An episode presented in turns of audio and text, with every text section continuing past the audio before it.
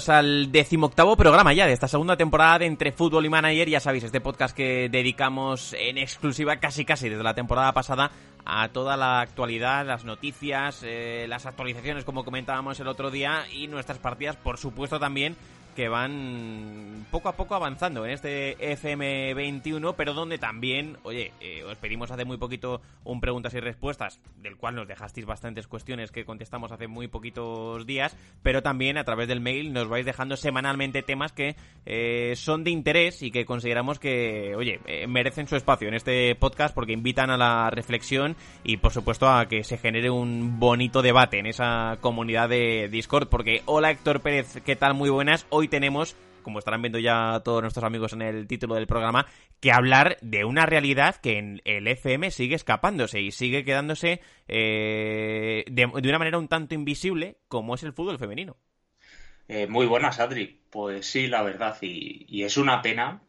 porque al final creo que estamos en un momento muy importante para que el fútbol femenino dé ese pasito adelante que, que lo iguale un poco pues a lo que es el fútbol masculino, aunque luego pueda haber diferencias pues en los sueldos o cosas así, sino en cuanto a relevancia y que pueda coger peso ya no solamente como deporte, eh, que es el mismo, porque al final no varía, sino como eh, profesión, que es algo importante, y al final pues hablaremos luego sobre ello un poco, sobre la importancia que pueden tener también los juegos dentro de que eh, pues den un empujoncito a todo esto y vamos a hablar antes, Adri, de, nuestras ligas, eh, si te parece, porque hay que actualizar, como dices, hemos pegado nosotros también un pequeño empujoncito en nuestras partidas que hemos tenido tiempo para ello. Y a ti las cosas he visto en el estándar de Lieja que no se te han dado nada mal. Sí, luego, luego hablamos del fútbol femenino en este caso, que, oye, hay que también decir que no hay fútbol masculino o femenino, que yo creo que esto también es importante, luego lo haremos Héctor, sino que es fútbol eh, en general y es el mismo deporte, deporte como tú señalabas, pero bueno, luego, luego hablaremos de ello, que nos han dejado un correo muy interesante y, queríamos compartirlo con, con todos en esta pequeña comunidad que tenemos aquí en, entre fútbol y manager, pero sí, en cuanto a las partidas sector, cabe destacar, eh, el otro día ponía yo la clasificación, la subía en ese grupo de Discord, decía, bueno, está todo el mundo aquí subiendo sus partidas y sus logros, voy a sacar yo un poco de pecho, que ya que puedo hacerlo, eh, siendo líder en la en solitario de la Jupiler Pro League belga, pues oye, eh, la ocasión merecía la pena, entonces estoy muy contento, debo decir que estoy muy contento, estoy ya llegando a finales del mes de enero, casi ya rozando febrero,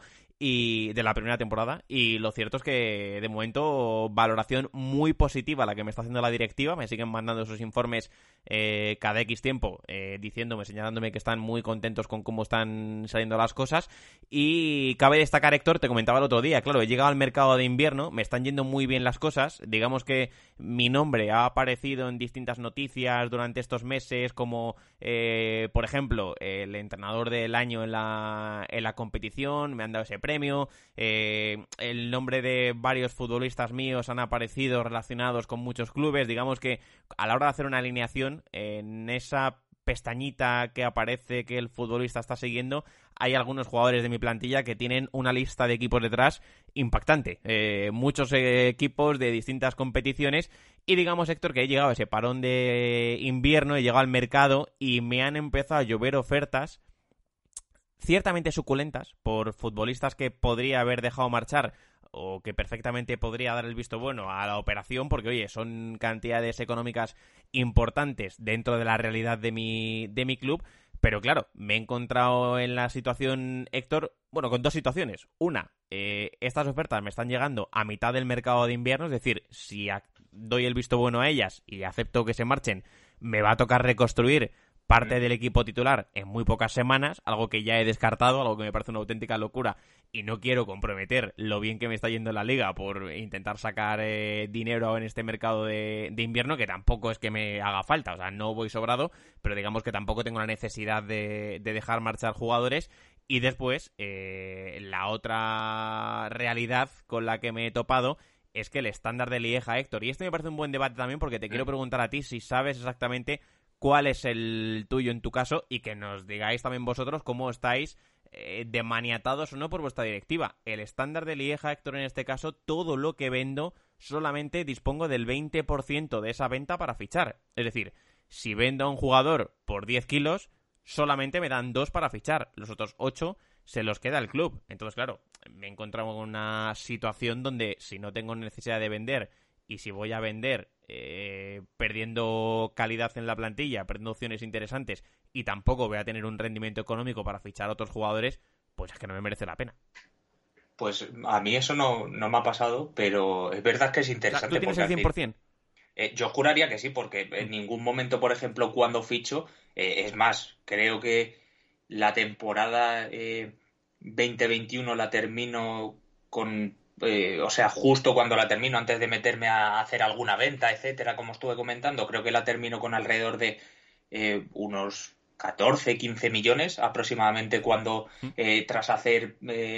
esos equilibrios con, los sueldos y con todas las ventas de, verano, creo que, que acabó, pues no sé si son en unos 50 millones más o menos, lo que estuvimos hablando el otro día, y en ningún momento a la hora de mirar en la pestaña en ningún momento me ponía que disponía de un porcentaje menor o que si hacía alguna venta iba a disponer de menos dinero, sino que todo el dinero fue a parar a, esa pestañita de, la economía del club donde sale toda la cantidad y donde a mí, mm, vamos, no, no lo vi en ningún momento en ninguna pestaña, pero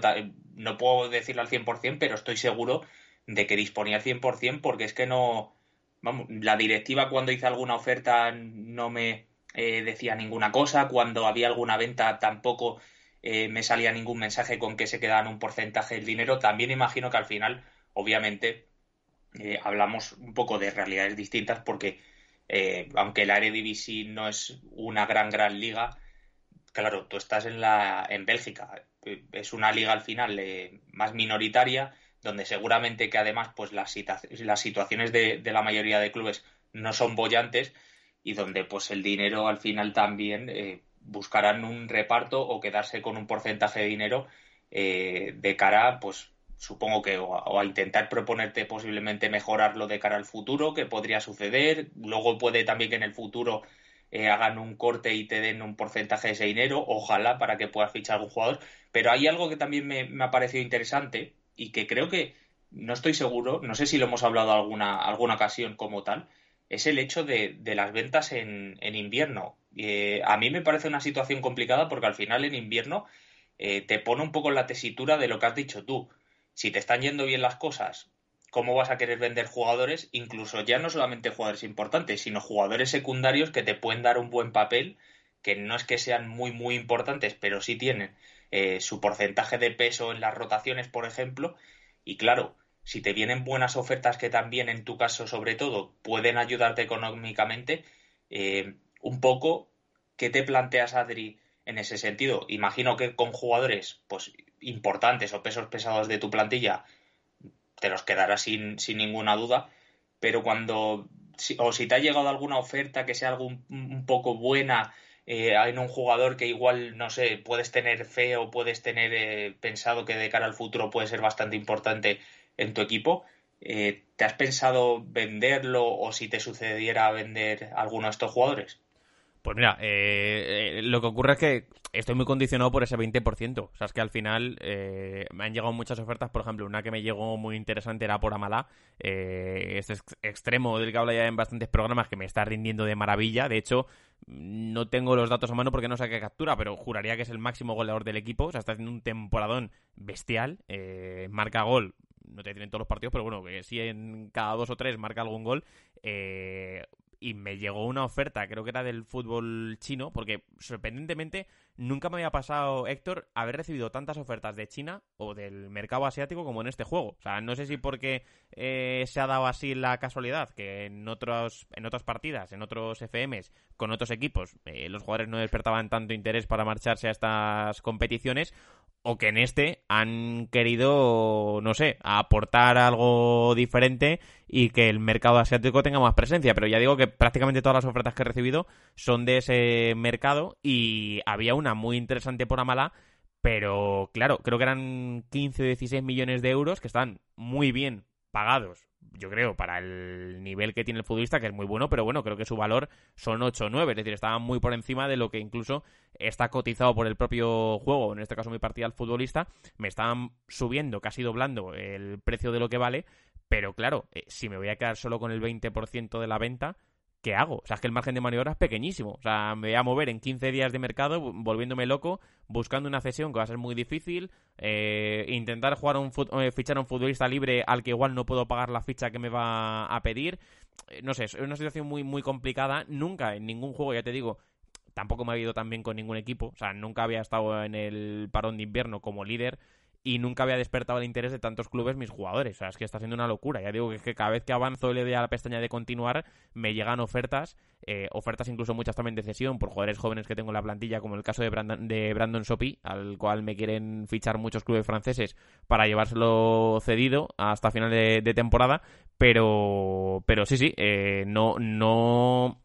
digamos que eh, al haber visto ese 20% me echa muy para atrás. O sea, mm. me tienen que pagar 100 millones de euros para que diga que sí, para que me salga rentable, porque es que si no eh, es muy difícil y aunque el mercado del fútbol belga no sea tan eh, caro, digamos, como puede ser otros mercados, igual son jugadores más accesibles que aún así cuando he ido a preguntar por algún jugador que me ha interesado del Genk, eh, del Gante o del Mechelen, por ejemplo, digamos que lo que me han pedido por ellos tampoco eran 50 céntimos, ¿eh? o sea que me pedían bastante pasta por los mejores jugadores de estos equipos y, es difícil llevártelos, pero claro, eh, con un margen de maniobra tan pequeño no, no me planteo vender. Bueno, he vendido a uno, he vendido a Bastien porque la oferta sí consideraba que estaba bien, eh, había perdido incluso, esto te lo conté a ti de manera privada, había perdido el puesto de titular, me había rendido muy bien la primera parte de la temporada, luego se lesionó y he estado jugando con los dos futbolistas cedidos que me llevé en, en verano, tanto Gueye como Nana, los jugadores del Marsella y del, y del Hamburgo. Me están rindiendo muy bien los dos. Estaba muy contento. Me llegó una oferta por Bastien, que ya digo, había perdido el puesto titular y apenas lo estaba utilizando. Y, y también era del fútbol asiático. Eh, no sé si era Guangzhou Evergrande, no sé, no sé, ahora no recuerdo qué club era, pero bueno, eh, me ofreció, creo que eran 10 millones y acepté porque el valor de Bastien eran 5, 4 o 5, me ofrecían 10 y dije, bueno, pues oye, si me queréis pagar tanto, os lo, os lo vendo. Y con ese dinero y una parte que también tenía yo en la caja, eh, me he fichado un jugador director del que sí estoy de momento contento. Es verdad que no he podido aprovecharlo demasiado, pero bueno, es Sander van de Streck, que es el centrocampista del Utrecht, tiene 27 años y en este caso, eh, peinando un poco el mercado, que ahora también ya si quieres enlazamos con este otro tema que queríamos comentar en el podcast, peinando un poco el mercado he visto que el jugador estaba descontento, que esto es algo que ya hemos hablado en muchos programas, eh, que estaba pidiendo salir, que el Utrecht lo había puesto en un precio muy barato porque me ha costado 3 millones de euros y oye, lo cierto es que la valoración que he recibido de la directiva y de la afición en ese informe que antes te, te comentaba es muy positivo. O sea, todo el mundo está contento con el fichaje porque creen que me puede aportar bastante. Y además, en una plantilla en la que tengo muchos jóvenes,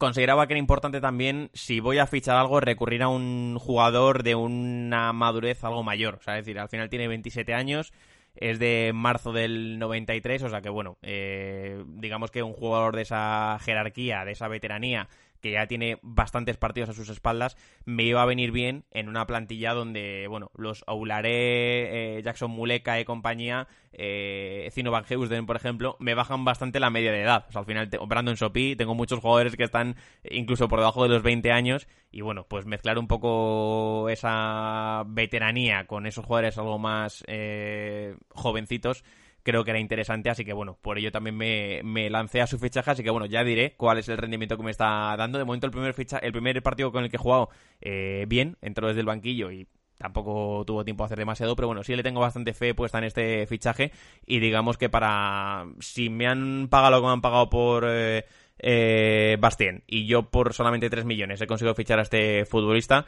de momento estoy contento con cómo me estoy moviendo en el mercado de, invierno, aunque ya digo, no voy a aceptar más ofertas de las que me han llegado, pese a que son ofertas interesantes, porque en muchos casos, ya digo, doblan el valor del,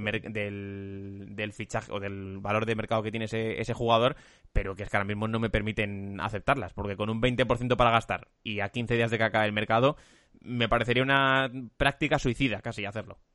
Pues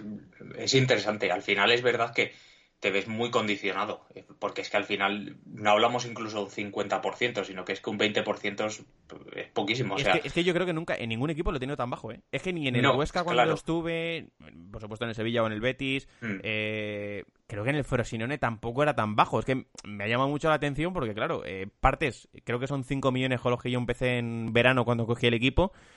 Hice fichajes, hice cesiones, en fin, ese dinero lo, lo acabé invirtiendo y me he presentado, he llegado a este mercado de invierno con un margen de maniobra muy pequeño y claro, es que eso es el 20% es que es absolutamente nada. Entonces, bueno, lo quería también preguntar esto, te tengo que preguntar a ti, aquí en el programa aprovecharlo y lanzarlo también a nuestros amigos que nos estáis escuchando, cuál es el porcentaje que tenéis vosotros para traspasos, porque es que condiciona muchísimo, eh, incluso puedes hacer un temporadón como lo que estoy haciendo yo, que estoy siendo líder, que recibo el interés de muchos equipos, que podría hacer una estrategia de, oye, si me llegan buenas ofertas por los buenos, pues los vendo, hago mm. una pequeña transformación en el verano, vuelvo a hacer otra vez un equipo donde cambien muchas piezas, pero bueno, eh, estos equipos existen, es decir, es el proyecto en el que se han basado, por ejemplo, clubes de muchísimo éxito, como puede ser el Sevilla, es decir, fichas jugadores, acabas vendiendo muchos por eh, mucho más valor de por el que tú lo fichas y a partir de ahí te transformas, pero es que con este margen tan corto es que es imposible hacer eso.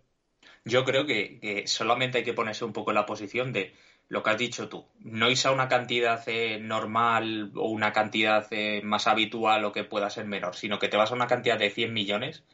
que lo deja, vamos, se ejemplifica y lo refleja muy bien, y que recibas solamente 20 millones, ya habla de por sí de el corte de presupuesto que te, Que te supondría. Eh, a mí me parece mucho, o sea, me parece mucho. No sé si esto al final, no me he fijado nunca mucho en el tema de los porcentajes, pero eh, seguramente que la gente que no soy, no soy hija, perdón, eh, pueda decir algo, pero igual puedes hablar con la directiva, yo qué sé, para que te suba el presupuesto de los fichajes o para que se lleve eh, menos dinero ellos de un fichaje que puedas hacer, porque es que al final eso te puede maniatar un poco en el sentido de que yo creo que es muy claro que seguramente que tu tu sistema de desarrollo en la partida, en el, estándar de Leja o, cuánto tiempo estés en el club, va a ser un poco guiado a lo que dices, pues tener una base de futbolistas que te puedan hacer crecer, pero luego también tener eh, ciertos futbolistas que tu club le sirva, le sirva un poco de, catapulta mm. para poder ganar tú también dinero y seguir creciendo y que ellos se marchen a ligas o clubes mejores.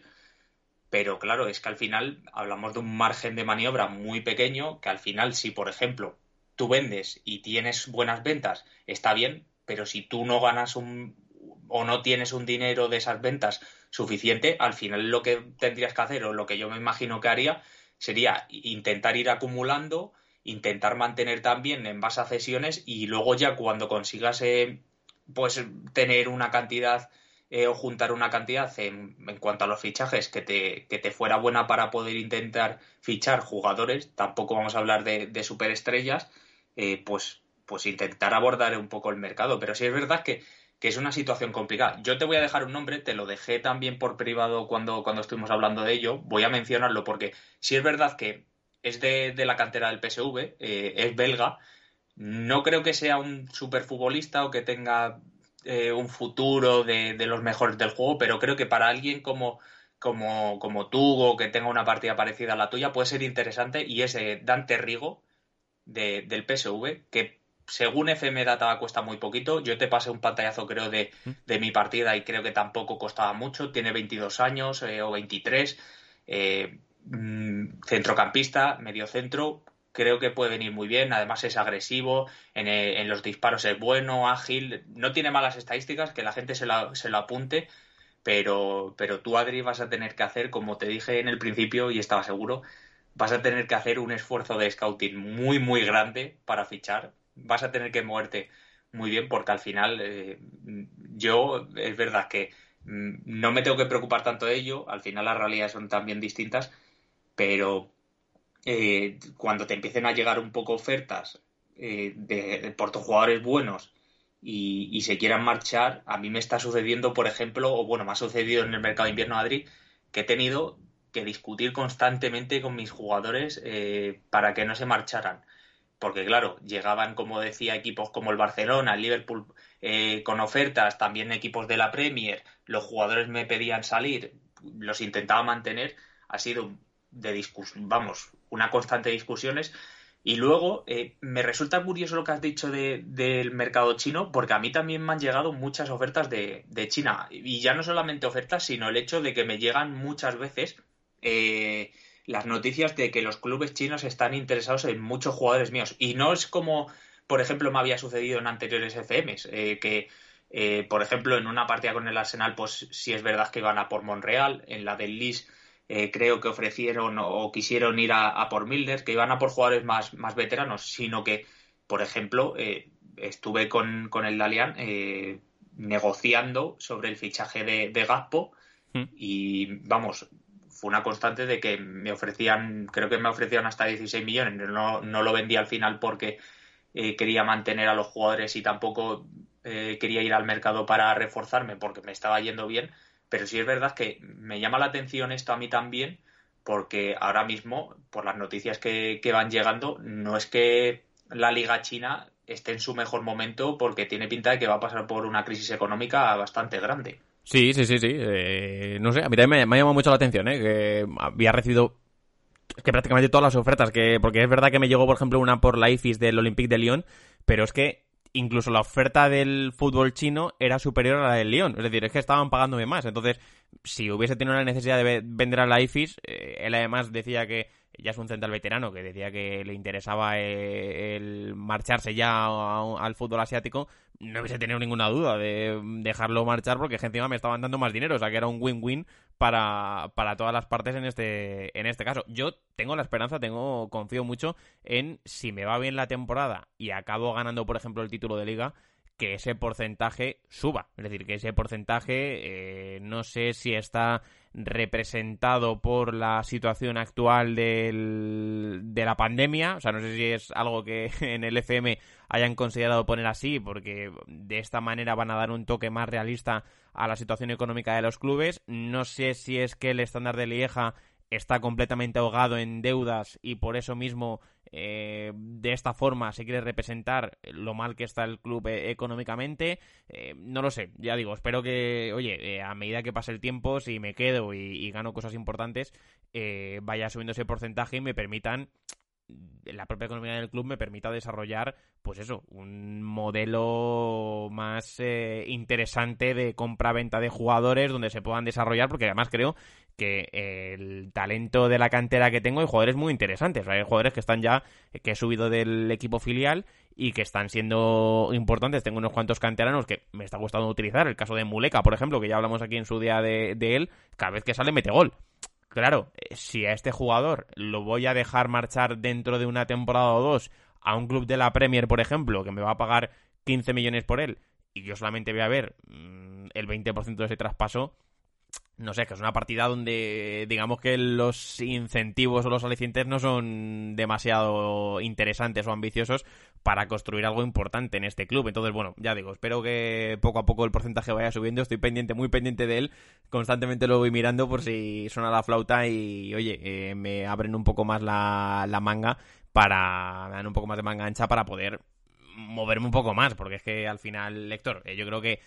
todos jugamos o todos vemos el Fútbol Manager como una muy buena oportunidad para eh, sentirnos ese director deportivo, ese jugador, ese técnico que se mueve muy bien en el mercado para hacer algo parecido, Héctor, a lo que está haciendo el Leipzig, que es el otro tema que queríamos comentar. Es decir, si aparece un Brian Baby en el mercado que no renueva con el Ajax, que seguramente, eh, esto no lo sé, pero porque es que se acaba de anunciar el fichaje mientras estamos grabando esto, seguramente, aunque haya ido gratis al Leipzig, jugador y representante en este caso hayan pedido bastante pasta para firmar, que es algo que en los contratos del FM hemos visto que, hay representantes que piden bastante dinero y hay que bajarles un poco los humos, hay que decirles que, oye, eh, no se vengan tan arriba con la pasta que están pidiendo. Ah, seguramente tengan muchas cláusulas ese contrato de Brian Brobby, pero bueno, sí es verdad que lo que mola es hacer un proyecto como el del RB Leipzig, o sea, es decir, te anticipas a todos en el mercado, tienes una red de ojeadores que debe ser bestial, situada por todo el mundo, para intentar anticiparte y llegar antes que nadie a este tipo de, operaciones y fichar a jugadores del talento y del potencial de un Brian Brobby, que lo ficha eh, hoy viernes que estamos grabando esto, 12 eh, de marzo del año 2021, el RB Leipzig por 0 euros, pero que seguramente el 12 de marzo de dentro de dos o tres años, Héctor, Brian Brobby cueste 60 kilos. Pues eh, tiene toda la pinta, la verdad, porque es que eh, es lo que dices. A mí me parece impresionante eh, la rapidez con la que se mueven para adelantarse a los demás clubes, porque estoy mm. seguro que al final, obviamente, nosotros o en general, el público en general, nos llegan las noticias de última hora o, cuando pone pues Fabricio Romano o, alguno de, estos eh, periodistas que, mm. manejan el, mercado al dedillo eh, la noticia de que un club se ha adelantado, pero estoy seguro que habrá muchos clubes siguiendo a estos jugadores al final, que habrá una disputa por, eh, sin, vamos, en, todo lo que no se ve, seguramente impresionante para, para intentar ficharlos y que se los llevan. O sea, es increíble. Es que al final uno ve la plantilla, por ejemplo, del de Leipzig y ves que, por ejemplo, tienen Angeliño, que es un jugador que ha pasado por el Manchester City, que no ha cuajado, ¿vale? O que no se lo quiso quedar Guardiola por lo que sea, se ha ido eh, con Nagelsmann y es que hace poco pues también eh, hicieron oficial que le, fichan de forma permanente. Luego lo hablamos cuando hicieron su fichaje también, Stoboslai, otro de, esos nombres que van a dar pues mucho que hablar, eh, ya no solamente estaban dando que hablar ahora en el presente, sino de cara al futuro. También se fichan a Nkunku, que se adelantaron yo creo que a grandes clubes como por ejemplo el Arsenal, que mostró bastante interés por ficharlo. Eh, luego Adri también, por ejemplo, Justin Kluivert, eh, que es verdad que estaba en la Roma, que no le iba de la mejor forma, pero también podía ser uno de esos jugadores que, querían pues que hablar. Y ahora se fichan a, a que, es otro jugador que yo creo que ha generado mucho revuelo eh, su, su no renovación por, por el Ayas, que yo creo que el Ayas estoy seguro que, han intentado dentro de lo que de lo que ellos piensen todo lo posible por renovarle, pero es que a mí me parece que eh, el Leipzig es un equipo muy adelantado al resto en el fichaje de jugadores jóvenes, porque al final solo hay que ver su plantilla, pues la edad media que debe tener, que, yo no sé, pero estoy seguro que igual podría perfectamente estar más cerca de los 20 que de los 25. O sea, es algo absolutamente increíble. Y que, como dices tú, eh, pues habría que pensar, eh, lo hablamos cuando estuvimos hablando también un poco de esa partida que nos comentaron por Discord eh, o por correo del Red Bull London, de esa partida ficticia, pero es que al final una partida de este tipo, sobre todo donde tengas unos cuantos más clubes, debe ser muy interesante por el planteamiento de eh, que al final el Red Bull Leipzig es un poco lo que has hablado tú antes de que eh, parece un club eh, de, para catapultarse, un club donde vayan jugadores jóvenes, se revaloricen y luego se marchen para que también se pueda mantener, pueda ser viable el proyecto, porque no es, no es sencillo, porque buscan jugadores jóvenes también en base al estilo de juego, a la presión, al ritmo en cuanto a ataque, la movilidad, pero que al final también eh, se tienen que asentar en la élite y lo están consiguiendo y a mí me llama la atención, no sé a ti, el hecho de que es vendiendo en parte, pero también consiguiendo jugadores muy muy jóvenes, consigan un poco estar pues eh, casi en la cúspide del fútbol europeo. Sí, sí, no, no, no. Es, un... A mí me parece, vamos, lo he puesto, lo he tuteado durante, cuando he visto el fichaje de, de Broadway. A mí me parece que la dirección deportiva, el proyecto deportivo de Leipzig es envidiable por muchísimas cosas. O sea, luego podremos estar más de acuerdo o menos cuando eh, la forma en que el club ha crecido, la forma en que el club ha, de alguna manera, conseguido estar donde está, o haber llegado al menos a haber sentado los cimientos de estar donde está, pero más allá de eso, o sea, cómo está gestionando este tipo de situaciones, este tipo de operaciones, cómo está adelantando, cómo está descubriendo talento, que yo estoy convencido, Héctor, y, y, es una crítica que yo creo que nos hacemos todos y que, y que pensamos todos. O sea, adelantarse para comprar jugadores que yo creo que en muchísimas secretarías técnicas eh, de todo el mundo ni se conocen. O sea, o, prácticamente eh, se ha escuchado hablar algo de ellos. O sea, yo no te voy a decir no, voy a especificar más, pero digamos que hay seguramente muchos sitios que estos jugadores es que ni se conocen y se los acaban llevando. Y al final pues eso consiguen sacar un proyecto deportivo y a la vez económico, porque el caso de Soboslai que tú antes comentabas, lo compran o lo adquieren a un precio de mercado, yo creo que muy interesante, que también es verdad que el salto Salzburgo-Leipzig, como comentamos en su momento, seguramente es un salto muy sencillo de hacer y un salto donde si Soboslai en lugar de Leipzig eh, se va directamente al Real Madrid o al Arsenal, no cuesta lo que cuesta, sino que cuesta tres o cuatro veces más de lo que pagaron. También estamos de acuerdo en ello, pero que al final se consiguen adelantar a todo el mundo y ellos han construido esa, esa red que le está permitiendo crecer, asentarse, como tú dices, en la superélite, porque ya el Leipzig se está convirtiendo en un habitual en la Champions y en las rondas finales de la Champions. O sea, ya eh, que veamos al Leipzig con el Liverpool el otro día en Champions, compitiendo mejor o peor, eh, teniendo más o menos opciones, ya es algo que no nos extraña. O sea, que el Leipzig en la temporada pasada se cargase al Atlético Madrid en la Champions, yo creo que ninguno nos llevamos las manos a la cabeza. O sea, ninguno pensamos, madre mía, qué locura quiénes son estos chicos. O sea, que ya los vamos conociendo perfectamente y, y como tú dices, o sea, al final es un dominio tan absoluto y tan completo de todas las situaciones, porque ya no solo es estar pendiente de que Brian Broadway no vaya a renovar con el Ajax y anticiparte a todo el mundo para reunirte con el jugador y con su agente y ficharlo en el mes de marzo y anunciarlo el mes de marzo. Es que no solo es eso, es que todos los jugadores que van incorporando, como cuando hablamos en ese podcast que tú antes decías de, eh, de los clubes satélite, es que todos los jugadores que van fichando encajan perfectamente en la idea que está desarrollando el club, donde parece que todos los futbolistas, o muchos, están cortados por un mismo, patrón. O sea, jugadores muy versátiles, jugadores de mucho ritmo, jugadores muy físicos, jugadores que técnicamente, oye, pues estén bien dotados. Es decir, que parece que eh, a mí me, gustaría mucho que la gente de FM algún día se acercase a la estructura deportiva del, del Leipzig y, y de todo el conglomerado que tienen detrás, porque se podría hacer un vídeo muy chulo de cómo ellos buscan en el mercado cuáles son los tips que marcan eh, a la hora de explorar el mercado y, ojear jugadores. Es decir, que cuáles son las casillitas que van marcando qué perfiles o qué atributos eh, se quieren fijar, porque además yo creo que esto se puede hacer de una forma muy representativa porque parece bastante claro, es que parece directamente sacado del juego, se parece directamente sacado del FM, que ellos abren la pestaña del mercado y dicen, vale, pues quiero que sean jugadores rápidos, versátiles, eh, que manejen bien las dos piernas, que se adapten a X estilo de juego no sé, me parece muy, muy interesante. Ya digo, yo creo que en muchas cosas, Héctor, eh, el proyecto deportivo es envidiable. O sea, creo que eh, muchos clubes, muchas secretarías técnicas, muchas direcciones deportivas de clubes muy importantes deberían ponerse las pilas. Porque, ya digo, o sea, es que creo que de Brian Broadway eh, estoy convencido que no se ha oído hablar en muchísimos sitios y en el RB Leipzig seguro que ya han bastante tiempo detrás de este, de este jugador que tuvo un impacto en la Champions bestial, porque yo recuerdo el partido que juega frente al Atalanta, que jugó esa primera parte en la que luego se lesiona, que todos alucinamos con el chico, porque era una absoluta bestia, siendo tan jovencito como, como es. solo hay que ver las fotos del, del chaval para ver el, poderío físico que tiene. Y, oye, pues eh, como te decía, o sea, yo al final me gusta jugar al FM para intentar hacer algo parecido, es decir, construir una estructura deportiva parecida que yo creo que es por la que estamos todo el mundo jugando este juego, porque te permite hacerlo, es decir, llegar a un club que puede ser el PSV, que puede ser el, no sé, el Utrecht, que puede ser el Vitesse, que puede ser cualquiera que nos estemos imaginando en todo el mundo, el Sporting de Portugal, cual sea, eh, cual,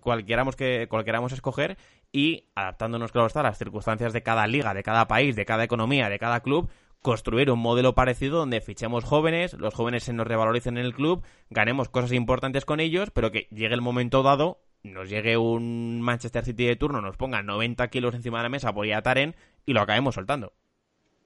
A mí es que me llama la atención eh, en todo lo que, lo que has comentado y me quedaría con algo de lo que has dicho. Eh, parece un poco como que el Leipzig eh,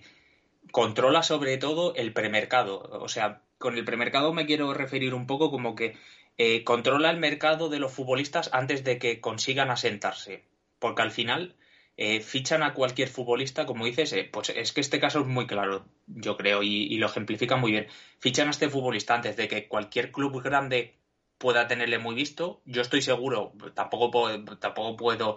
confirmarlo sin que, sin que lo digan ellos, pero estoy seguro que al final este fichaje no es un fichaje que el Leipzig, por ejemplo, llegue y cuando el pues posiblemente eh, publica que no ha renovado se lance por él. Estoy seguro que esto lleva detrás un seguimiento donde pues el Leipzig haya seguido al jugador, no sé de cuántas temporadas, donde eh, no sé si ya mostrarían interés, pero es que al final a mí me parece impresionante porque es que eh, ya no solamente el hecho de los jugadores que se llevan de cara al futuro, sino que también consiguen, por lo que has dicho tú, hay futbolistas que consiguen eh, obtenerlos por un precio que no es muy, muy grande, que seguramente que si fueran otros clubes sería superior, y eso también es, tiene en parte mérito porque eso luego hace que, el impacto económico que tenga cuando se vende esos futbolistas, si, salen del club, no sea tan grande. Otro ejemplo que no lo hemos mencionado, vaya, pero cuando, por ejemplo, fichan a, Dani Olmo, es otro de esos fichajes donde se adelantan, donde cuando, vamos, cuando se va Leipzig empieza a sonar como posible refuerzo para el Barcelona, eh, ya empezó un poco por la por el Europeo Sub-21 que hizo, donde jugó muy bien y, fue seguramente el mejor de España, pues ya empezó a sonar para distintos clubes, porque seguía también en Croacia, parecía que tenía que dar pues, el salto a un club mayor. Cogen ellos, adelantan a cualquier equipo, lo fichan y, y claro, ahora tú piensas, o ya no voy a decir esta temporada, pero cuando lleguemos al mercado de verano, posiblemente al mercado de verano de la temporada que viene, eh, ¿cuánto se te puede revalorizar eh, Dani Olmo? Un jugador tan bueno, sobre, y me quedaría con la palabra que has dicho tú, tan versátil, que en ataque puede jugar en cualquier eh, posición prácticamente, que en el centro del campo, pues yo creo que también podría hacer sus pinitos en un centro del campo de, tres jugadores, pero a mí me parece impresionante. Me parece que el Leipzig es un tipo de, club que, refleja muy bien lo que es el fútbol manager. fichar a Wonder Kids, jugadores muy jóvenes, revalorizarlos o quedárselos. A mí me gustaría, sobre todo, no sé a ti, Adri, que consiguieran asentar el proyecto un poco para poder quedarse estos futbolistas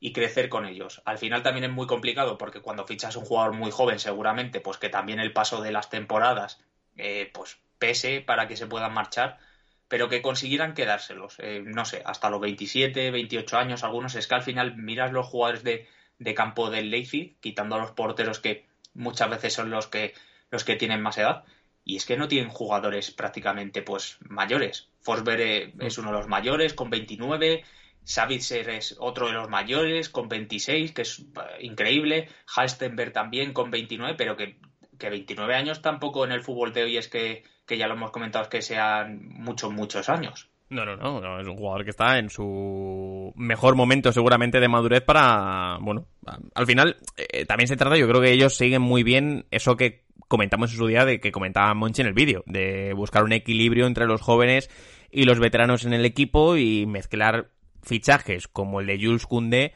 en el caso del Sevilla, con regresos como el de Iván Rakitic, es decir, mezclar un poco las dos cosas de tener jugadores muy jovencitos sin prácticamente experiencia en la superélite del fútbol, con otros que ya están mucho más hechos, mucho más maduros y que te pueden aportar dentro del vestuario, ya no digo futbolísticamente sobre el campo, sino a la hora de establecer relaciones dentro del vestuario y, y de, bueno, pues que se generen esas sinergias dentro, ese equilibrio me parece muy interesante y me parece muy envidiable, ya digo, en muchos casos. Pero bueno, al final, Héctor, mira, eh, lo vamos a tener muy claro, habrá que estar muy pendientes a ver qué clubes se mueven para fichar a los jugadores que hayan destacado en el último Mundial de África Sub-20. Vamos a ver cuáles son los clubes en, los que se fijan, porque hay jugadores que han salido o que tienen muy buena pinta. Yo el torneo apenas lo he podido seguir, pero bueno, sí he ido mirando cositas, he ido fijándome en jugadores. Vamos a ver dónde acaban estos futbolistas, a ver cuál es el salto que dan, a qué clubes llegan, y de esa manera estos torneos sirven mucho para detectar cuáles son los clubes que trabajan muy bien este tipo de casos o este tipo de cosas para fijarte en esos jugadores, ir a verlos, estar pendiente de ellos y acabar fichándolos. Vamos a ver dónde acaban, porque por ejemplo aquí en España eh, tenemos el caso muy claro, Héctor, de la Almería. O sea, yo creo que la Almería se está moviendo muy bien porque se ha conseguido llevar de una generación de futbolistas uruguayos que tiene muy buena pinta. Primero fue Darwin Núñez, estuvo con ellos, lo venden al Benfica como el fichaje más caro eh, del fútbol portugués en toda su historia, que se dice pronto, eh, sacan una pasta por él y ahora han incorporado a Brian Rodríguez, que estaba, que fue otro de los talentos de esa de selección uruguaya que nos encantó, que tenía jugadores muy interesantes. Brian Rodríguez estaba jugando en el fútbol norteamericano y se lo han acabado fichando para tenerlo aquí. A ver cómo sale, a ver cómo rinde, porque al final no dejan de esos jugadores jóvenes que, bueno, pues tienes quizá mayor margen de equivocación o mayor margen de que puedan salir mejor o peor las cosas. Digamos que el, es más, eh, hay mayor incertidumbre con el, con el fichaje por muchos motivos, pero bueno, que es una estrategia deportiva que a mí me parece muy interesante y muy buena y que al final eh, equipos que lo están haciendo muy bien con este tipo de, de casos, pues oye, están tomando la delantera en muchos fichajes, en muchos futbolistas que en un futuro no demasiado lejano se van a revalorizar, van a valer eh, muchísimo más de lo por lo que lo han fichado y que por supuesto se van a convertir en los mejores del, del continente, vamos, sin ninguna duda.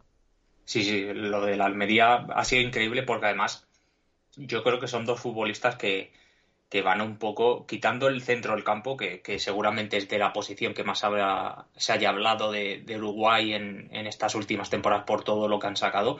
son los dos jugadores que en ataque vayan a, a un poco a dar ese paso hacia adelante porque van a ser muy importantes. Un poco en base a lo que has dicho tú de, de, de África, eh, voy a dejar aquí el nombre de, de, Alex Martínez en Twitter, arroba Alex14 Martínez-bajo, porque hizo un, un, artículo con unos cuantos futbolistas de, de esta Copa África Sub-20 eh, de este año y puede ser interesante pues para la gente ya no solamente eh, para echar un vistazo a los nombres y poder enterarse por si el día de mañana fichan por algún club grande, sino incluso por pues para poder mirarlo en el Fútbol Manager. Y si alguien, por ejemplo, tiene una partida en África, como nuestro amigo Fede eh, el año pasado cuando estuvimos hablando con ello, la temporada pasada, pues que pueda también ver estos nombres, que nunca está de más, que tampoco sabemos cómo los valorará el juego, pero que quién sabe, para fichárselos, pues puede ser bastante interesante. Así que ahí lo dejamos. Eh, pondremos, eh, si te parece, Adrián, en la cajita, pues ponemos el, el enlace al, al, artículo para que lo eche un vistazo a la gente también. Pero es muy interesante. Yo creo que al final, eh, sobre todo cuando hablamos un poco de estos clubes que buscan pues un fichaje y posterior crecimiento con, con la venta, al final tienen, tienen que tener unas estrategias.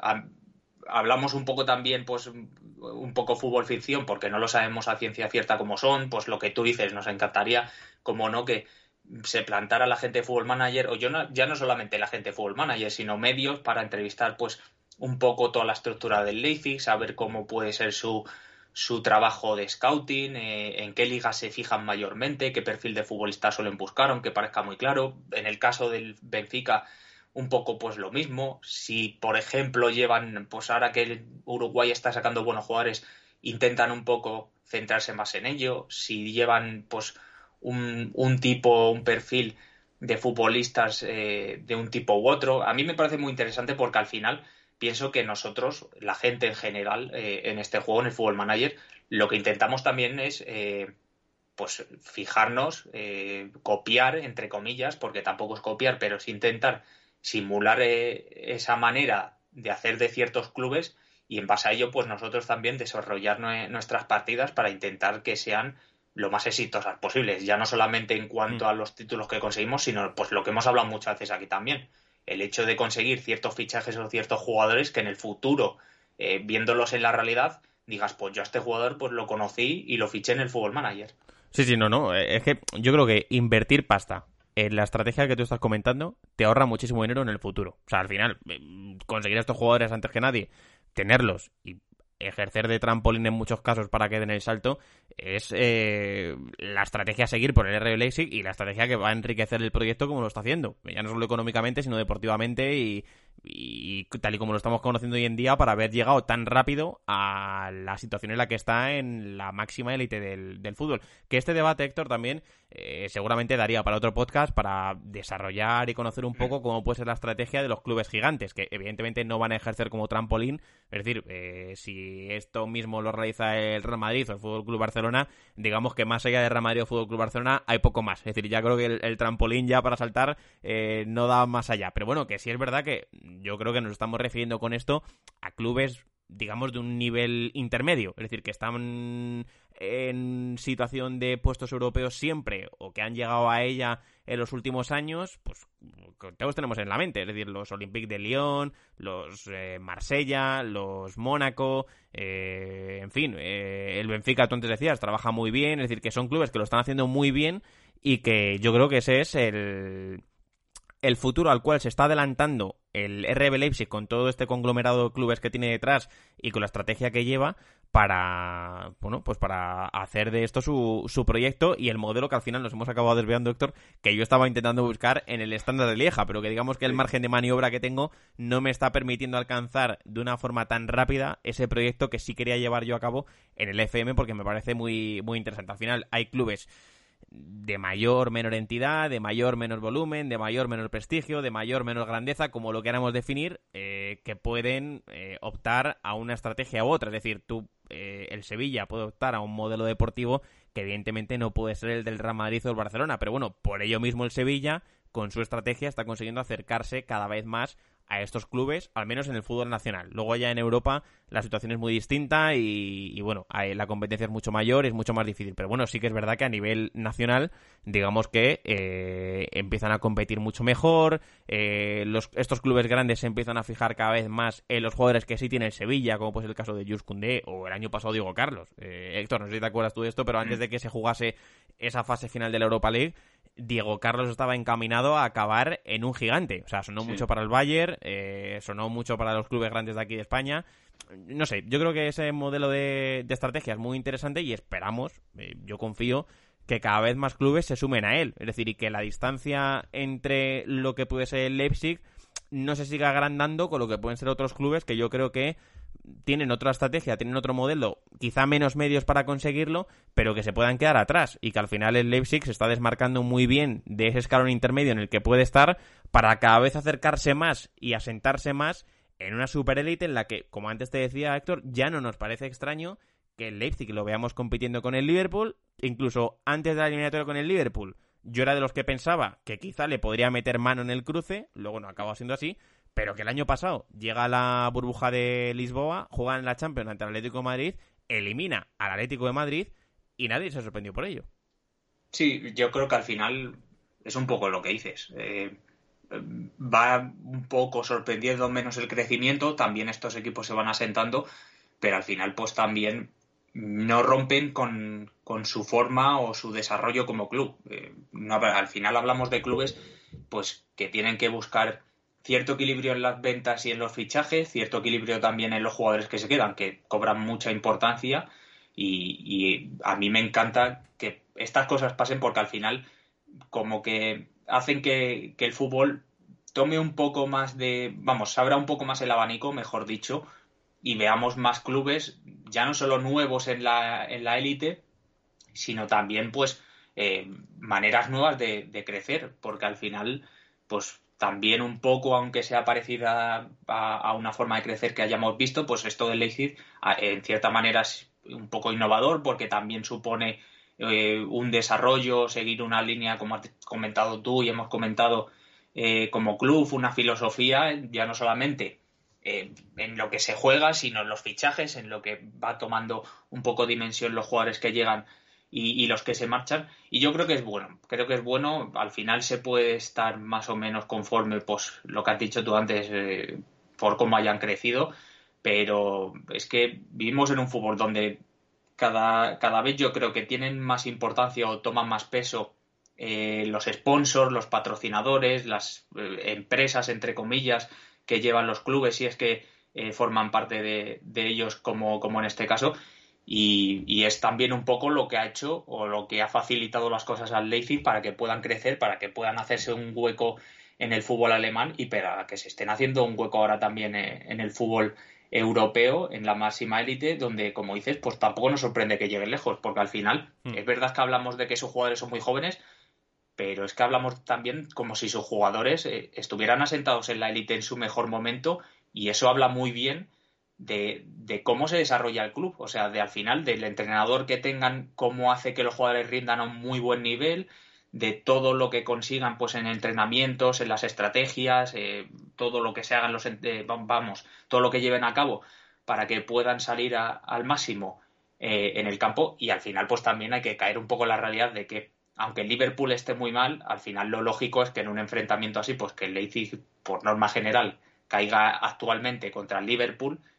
eh, pero que tampoco nos sorprenda si hubiera pasado. Yo soy, vamos, yo estoy contigo, lo estuvimos hablando el otro día cuando estaban jugando la vuelta. Yo pensaba que el Leipzig eh, iba a meter mano al Liverpool por la situación, porque al final el Leipzig eh, en la fase de grupos los pude ver bastante porque se enfrentaron al Manchester United y, a los demás equipos de ese grupo, al PSG también. Y, y, es un equipo pues que no se amilana nunca contra equipos que son a priori superiores y eso es muy positivo, es muy positivo. A mí me gusta mucho, eh, creo que está muy bien, creo que es muy interesante toda la estrategia que llevan a cabo en cuanto al mercado, porque al final creo que también sirven como ejemplo para, clubes que estén intentando hacerse un poco hueco en, eh, en la élite sobre todo de su país. Luego cada liga y cada mercado obviamente es un mundo porque hay equipos que tienen más poder adquisitivo, como decimos, por lo que sea, porque tienen patrocinadores detrás que, que facilitan todo eso, porque al final también eh, pues el nombre del club se ha crecido mucho en los últimos años, puede facilitar que jugadores se interesen en ir, el entrenador, etcétera, etcétera, etcétera. Hay muchos aristas, pero también pues yo creo que hay clubes que son más pequeños que, ¿por qué no? o también directores deportivos que se fijen en estas estrategias, que puedan marcarlas un poco para, para sus clubes y que igual en el futuro, ¿por qué no también? Pues podamos ver clubes un poco con, con estos balances de fichajes, ventas, desarrollo que consigan eh, estar en Europa. Sí, sí, yo creo que al final, ya por ir cerrando el tema, creo que la situación, o sea, la forma en la que ha crecido el Leipzig le ha permitido ser el trampolín que es. Es decir, yo creo mm. que el hecho de cómo ha crecido el club, quién está detrás, quiénes son al final quienes inyectan o han inyectado al principio, sobre todo en la base, el dinero, ha ayudado mucho a que este club asuma su, su papel de equipo lanzadera o equipo trampolín. O sea, como puede ser también, por ejemplo, con otra estrategia muy diferente, el Borussia Dortmund, que aceptó o ha aceptado en los últimos años que va a competir en la Bundesliga y en Europa con un proyecto deportivo ciertamente parecido. Mucho jugador joven, que fichamos muy pronto, que se va a revalorizar, que me va a permitir crecer y que me va a permitir competir con los mejores porque van a crecer conmigo y porque son muy buenos. Y después llega el momento, los voy a vender, voy a sacar una gran cantidad de dinero y voy a seguir alimentando esta rueda en la que, bueno, voy a crecer de esta forma. Yo creo que esto eh, es un modelo muy interesante, es un modelo que está dando sus frutos, es un modelo que va a seguir creciendo una barbaridad, estoy convencido de ello en los próximos años, porque yo considero que va a ser parte del futuro, o sea, que estos clubes se asienten donde están, va a ser a través de este, de este modelo, a través de esta estrategia, pero claro, es un modelo, Héctor, que digamos que en otras competiciones, en otros modelos de gestión que han estado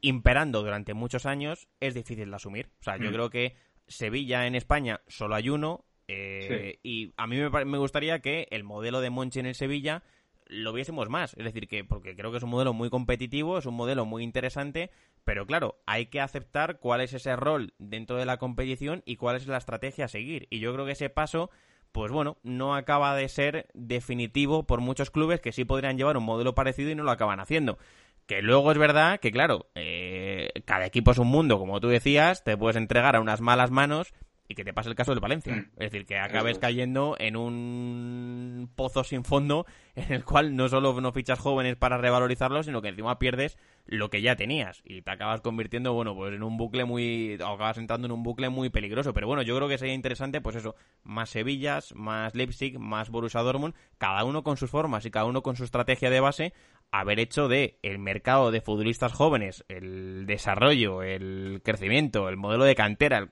como lo queramos ver, como lo quiera ser definido por cada club, un modelo muy interesante para entrar entre los mejores clubes del mundo, para ser objeto de deseo de los mejores clubes del mundo, que siempre van a tener mucho más dinero que el resto, y, y asentarte en esa élite del fútbol pues dando estos pasos a través de estas estrategias que son en el fondo parecidas, en la forma evidentemente muy distintas entre sí, porque el modelo de mm. crecimiento del Sevilla no tiene absolutamente nada que ver con el del Leipzig. Pero bueno, ya digo, a mí me parece muy interesante y ojalá Héctor lo sigamos viendo porque me parece joder, eh, envidiable en muchos casos como de distintas formas se puede llegar a un objetivo muy parecido y el objetivo final es competir, o sea, competir con los grandes en Europa, creo que tanto Sevilla como Leipzig como Dortmund lo están haciendo y bueno, pues digamos que se están adelantando o llevan años adelantándose a otros clubes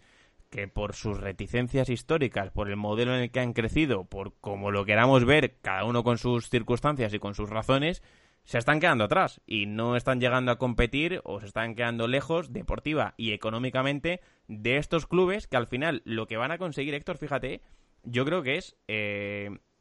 empoderar una clase media de clubes que se van a distanciar mucho del resto. Es decir, yo creo que van a estar los gigantes en la parte alta como siempre.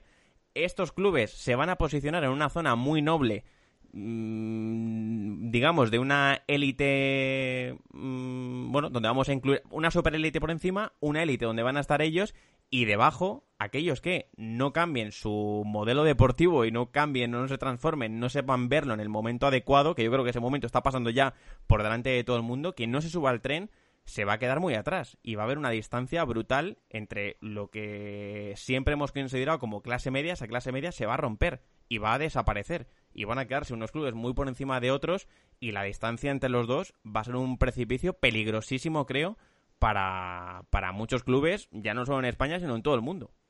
Es un tema muy interesante, es muy interesante y yo creo que nos daría para hablar no solamente una hora, sino unas cuantas horas. Eh, Nos hemos comido el podcast de hoy solo con ello. Sí, sí. Y, yo creo, eh, vamos a tratar el último tema, que yo creo que es igual de interesante, es ¿Mm? más importante, yo creo, vamos, no lo creo, lo digo firmemente, eh, pienso que es mucho más importante, y es el tema, Adri, de, como comentabas tú al principio del podcast, del fútbol femenino. y es que todo ha nacido un poco porque nos escribió al correo Jorge Gómez, que es el actual segundo entrenador del Madrid CFF de la Liga Iberdrola y nos hablaba un poco pues que él jugaba hace años, eh, vamos, jugaba al fútbol manager, pero que ahora obviamente no tenía tanto tiempo para jugar. Lógico, eh, lo entendemos, eh, como no, como no, entrenando a un club que yo pienso que es importante en el fútbol femenino español, como el Madrid CFF, que además recuerdo que estuvo sonando antes de que se conociera, por ejemplo, todo el tema de del Real Madrid en cuanto al fútbol femenino, recuerdo que eh, hubo bastante revuelo sobre la posibilidad o sobre si este club podía acabar siendo el Real Madrid como tal. Hmm. Eh, creo, creo recordar, vaya. Eh, y nos comentaba, pues, un poco el tema del fútbol femenino, que, lo, que nos daba un poco la idea de poder comentar el tema del fútbol femenino en el fútbol manager, porque decía que él lo único que había encontrado era bases de datos de fútbol femenino hechas por aficionados eh, para jugar en el juego. A mí me parece un tema muy interesante. Ya me pareció muy interesante, por ejemplo, cuando eh, jugaba al FIFA hace ya unos cuantos años. Y es que si es verdad que a mí eh, me impresiona el hecho de que en el fútbol manager no hayan implementado ya el, fútbol femenino. Y pienso, mm, no solamente me sorprende que no lo hayan implementado, sino pienso también que sería un gran paso para el juego y también ayudaría mucho, yo creo, al fútbol femenino en general porque eh, se encuentra en un momento donde eh, están intentando reivindicarse, lo cual me parece totalmente eh, correcto y me parece bueno porque al final yo pienso que tienen que buscar la importancia que tienen, que no es ni más ni menos que la misma que, el fútbol masculino, genere más dinero, genere menos, al final es también un trabajo, como hay que, yo al menos lo veo así, vaya, pienso que tiene que cobrar importancia, ya no solamente a nivel de España, que pienso que dentro de las diferencias que hay, que pueden ser grandes entre algunos clubes y otros,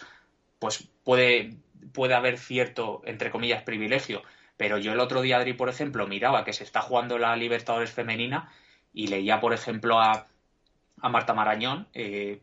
que en la segunda, eh, que se, acaba, se habían marcado 65 goles, Adri, en 12 partidos de la Libertadores femenina. Me parece una auténtica barbaridad y estoy seguro que además que en ese número de partidos no debe haber una distribución, distribución perdón, eh, muy, muy grande de los goles en cuanto a los clubes. Sí, no, no, o sea, yo creo que a mí me sorprende muchísimo, o sea, me llama muchísimo la atención y egoístamente hablando, no entiendo cómo no está ya el fútbol femenino, en este caso, en el fútbol manager. O sea, es algo que no me cabe en la cabeza, o sea, no me entra, no, no me lo explico y no entiendo muy bien por qué. Claro, luego, si me pongo en la situación de fútbol manager como empresa, entiendo que dar ese paso económicamente deba ser eh, un paso importante para el modelo que tenga de gestión y de dirección la gente de Fútbol Manager. O sea, yo lo entiendo por ahí, que no habrán encontrado los inversores o no habrán encontrado la estrategia de implementarlo, porque si no, de ninguna manera me explico cómo no está ya en el juego, porque es que en el FIFA, por ejemplo, que siempre, seguramente, bueno, aquellos que nos gustan mucho el Fútbol Manager, digamos que muchas veces hemos mirado al otro juego porque son muy distintos, pero bueno, seguramente son los dos simuladores de fútbol más grandes que hay en todo el mercado. Son muy distintos entre sí. Si quieres jugar con los jugadores, eh, eliges el FIFA. Si quieres jugar una partida, digamos, más de gestión, una partida donde dirijas todo y tú ordenes a los jugadores y los jugadores se muevan como tú dices, eliges el Fútbol Manager. Al final, el mercado te ofrece las dos posibilidades. De, vas a satisfacer seguramente las necesidades que tengas con uno u otro producto. Ahora bien, no me explico cómo en el Fútbol Manager Héctor, que nos parece la bomba y cada vez jugado por más gente, y la gente de Fútbol Manager además saca pecho cada X tiempo, cada poco tiempo, de que se está convirtiendo en un juego que cada vez tiene más copias vendidas en todo el mundo, eh, que está creciendo como la espuma, que va lanzado en un cohete, como no me explico que, se haya, que no se haya dado ya ese paso, o sea, no aparezca. Y egoístamente hablando, también te digo, Héctor, me parece eh, mm, triste, eh, no sé, no sé cómo definirlo, que por ejemplo aquí en España, que hemos tenido, seguramente o no, eh, seguro, la mejor generación de futbolistas españolas que hemos tenido nunca, no vayamos a poder disfrutar de ellas en un juego, por ejemplo. O sea, que nos lo estamos perdiendo en este videojuego que podría ser brutal jugar con... Eh,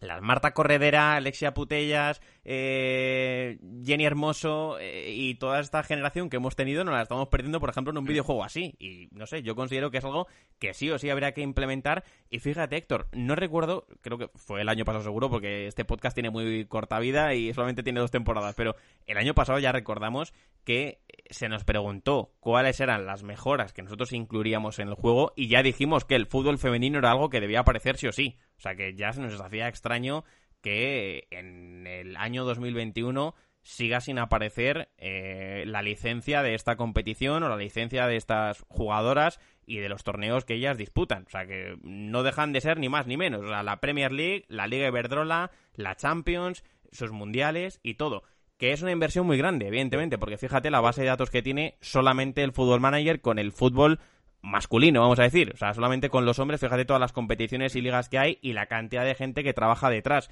Entiendo que para incluir el fútbol femenino habría que doblar la plantilla, eh, no lo sé, ¿eh? de, gente que hace el juego para llegar a todas partes y, hacerlo bien, porque si se hace,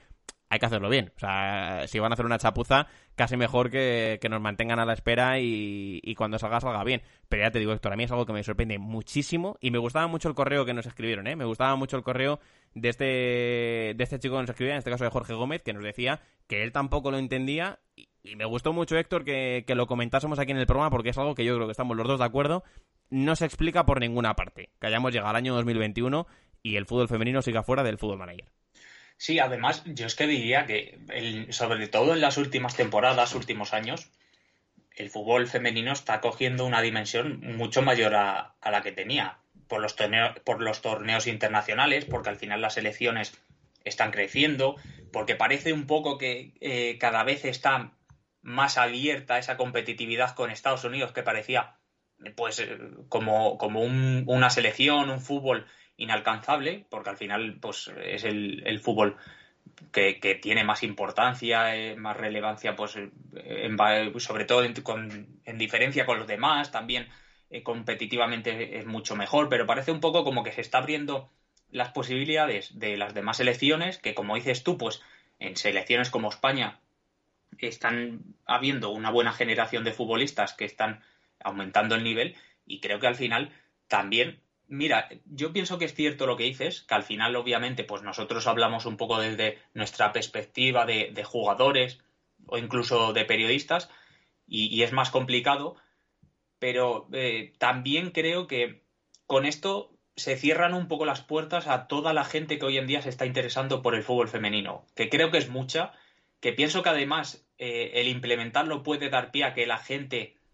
pues se informe o conozca más del fútbol femenino, porque al final es verdad que nosotros tenemos el fútbol manager como, como un juego, pero es que también sirve para informarte, no para informarte en el sentido de informarte de noticias y cosas así, pero lo hablamos, Adri, en cada podcast. ¿Cuántos jugadores conocemos en el Fútbol Manager o nos informamos de ellos en cierta medida que luego acabamos conociendo la realidad? Sí, sí, que conocemos su existencia, que no los conocíamos y aparecen en el juego, está claro, sí, sí.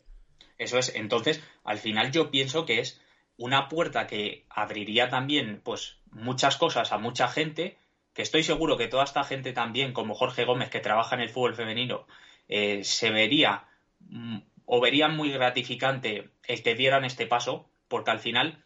eh, pienso que si es verdad que crece eh, el fútbol femenino, pero sigue habiendo diques que, hay que tirar y, que tienen que, hacer. Yo no tienen que tirar en el fútbol femenino, sino que se tienen que tirar pues como sociedad, entre toda la gente, entre los medios que yo pienso que cobran un papel muy importante. Los juegos también pueden cobrar un papel muy importante. Eh, es que el otro día, por ejemplo, mismamente, ves que es el Día de la Mujer, Adri, y, ves que los periódicos del mundo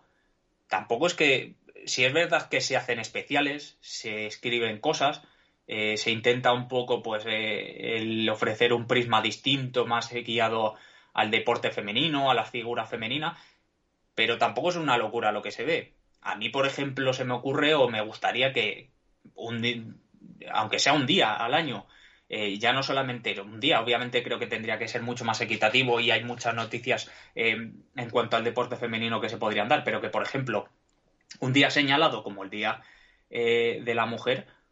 pues que hubiera un especial en las portadas de los periódicos donde se tratara en un 90% o intentar hacerlo un 90% cosas de las mujeres. Que luego obviamente hay cosas que se tendrían que tratar porque eh, pues te entran noticias o cualquier cosa de última hora y tienes obviamente que o ponerlas en portada o ponerlas en cualquier lugar de, de la web o lo que sea. Pero sí es verdad que noto que mm, aún faltan pasos por dar para, para dar la importancia que tiene eh, el deporte femenino eh, en la sociedad que yo creo que es muy grande. Además, es que en cuanto a en cuanto a las mujeres han conseguido muchos éxitos ya no solamente en fútbol, pues sino solamente en, pues, en el atletismo. Solo hay que ver el, medallero olímpico en cada Juegos Olímpicos de España. Claro, claro. es todo de mujeres. O sea, que... o sea, al final yo pienso que eh, entre los medios y los juegos podrían hacer un poquito más para que, eh, en este caso estamos hablando del fútbol femenino sobre todo, pues cobrara una mayor importancia porque al final eh, estamos viendo pues como la liga española está creciendo también, como la liga inglesa, pues yo es verdad que tampoco es que yo en mi caso no es que esté muy enterado, pero si le vas leyendo alguna cosa, te interesa o vas echando un vistazo y ves pues cómo las cosas van tomando una relevancia distinta, sobre todo a nivel competitivo en las ligas, y eso es positivo, porque al final, pues también estoy seguro que el Real Madrid, por ejemplo, en su caso, se ha interesado en invertir en el fútbol femenino, más allá de, que porque pueda ser políticamente correcto el momento o lo que sea,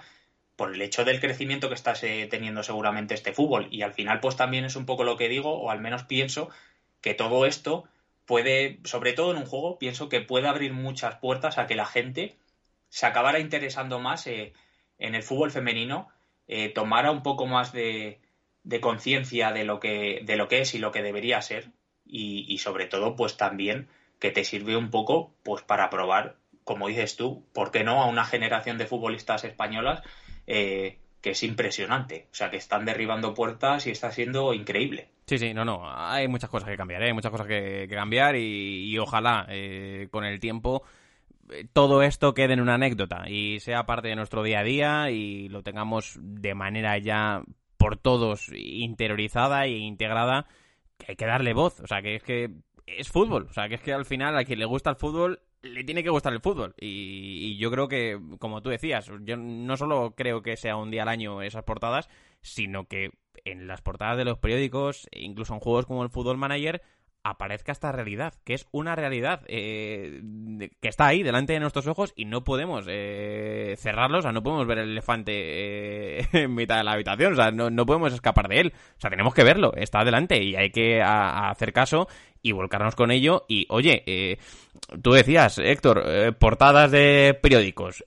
cuando seguramente decimos esto, seguramente que haya alguien en redacciones o jefes de periódicos que dirán no es que este fútbol, eh, el fútbol femenino no vende. Oye, no, véndemelo tú. O sea, véndemelo tú, que es que te estoy pagando un euro por el periódico o te estoy pagando 30 o 35 euros por este juego. O sea, véndemelo tú, que es quien tiene que hacerlo. O sea, ¿quién me lo va a vender si no? O sea, tienes que hacerlo tú, tienes que hacer tú que, que todo el mundo se interese por él porque sois medios de masas, porque sois juegos que utilizan muchísima gente y porque tenéis que servir de altavoz social en muchos casos para eh, implementar o integrar, hacer llegar a todo el mundo esta realidad que está ahí y que no puede seguir siendo invisible. O sea, que es que no puede ser de ninguna manera, ya decimos que en el 2021 el fútbol femenino siga fuera de un simulador virtual que pretende ser el mejor del mercado, seguir fuera de él y, seguir, eh, bueno, cerrando los ojos y, esperando a que pase el... Em, no sé, llegue el momento y, puedas integrarlo o de momento hacer oídos sordos y, y, no hacer caso a esta realidad que yo creo y espero, Héctor, que la gente de Football Manager ya está trabajando en ello y que pronto lo veamos, ¿eh? Yo creo que ojalá pronto podamos verlo y, bueno, pues aparezca y, ya decimos que esto no es cosa de un día. Y por eso mismo, el otro día, Héctor, consideramos que mejor dedicarle este espacio en un podcast fuera del 8M, porque este podcast sale los lunes y vas a ir un día 15, porque esto es algo que consideramos que no es solamente de un día, sino que esto es algo que se tiene que trabajar día a día todos juntos y, y bueno, pues ojalá llegue el momento donde ya digo, esto sea una parte mm, anecdótica, que echemos la vista atrás y nos acordemos de ello, como muchísimas cosas, por suerte, que han cambiado en nuestra sociedad, que ahora echamos la vista atrás y pensamos, vemos portadas, vemos documentales, vemos películas y decimos, madre mía, cómo hemos cambiado y menos mal que hemos cambiado. Bueno, pues ojalá llegue el momento donde echemos la vista atrás y recordemos este podcast y digamos, jo, Héctor, acuérdate cuando la gente de Fútbol Manager no aparecía al fútbol femenino o acuérdate cuando, para que sean portada de un periódico a nivel nacional, deportivo o no deportivo, tienen que conseguir, yo qué sé, eh, madre mía, o sea, conseguir un, mundial todos los fines de semana. Entonces, mm. bueno, ojalá que esto, ya decimos, cambie y, sean también los medios de comunicación y los juegos en este caso, porque nosotros tratamos en exclusiva, o, más especialmente, el Fútbol Manager.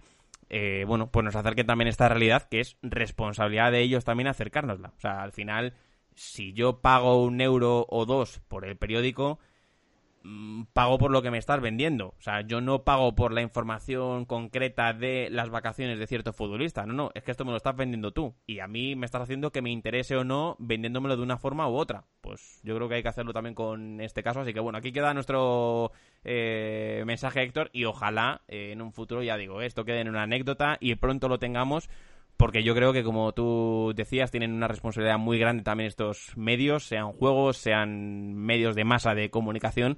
para acercar esta realidad, para hacerla nuestra y hacerla de todos, que es de lo que se trata. O sea, que no, no creo que, esto sea eh, ninguna locura lo que se está intentando llevar a cabo y nosotros nos alegramos mucho, muchísimo. Yo en este caso, Héctor, y creo que tú también, del mensaje de Jorge Gómez, ¿eh? de este chico que nos escribía el otro día, que nos decía que tratásemos el tema. Bueno, pues aquí lo hemos intentado tratar.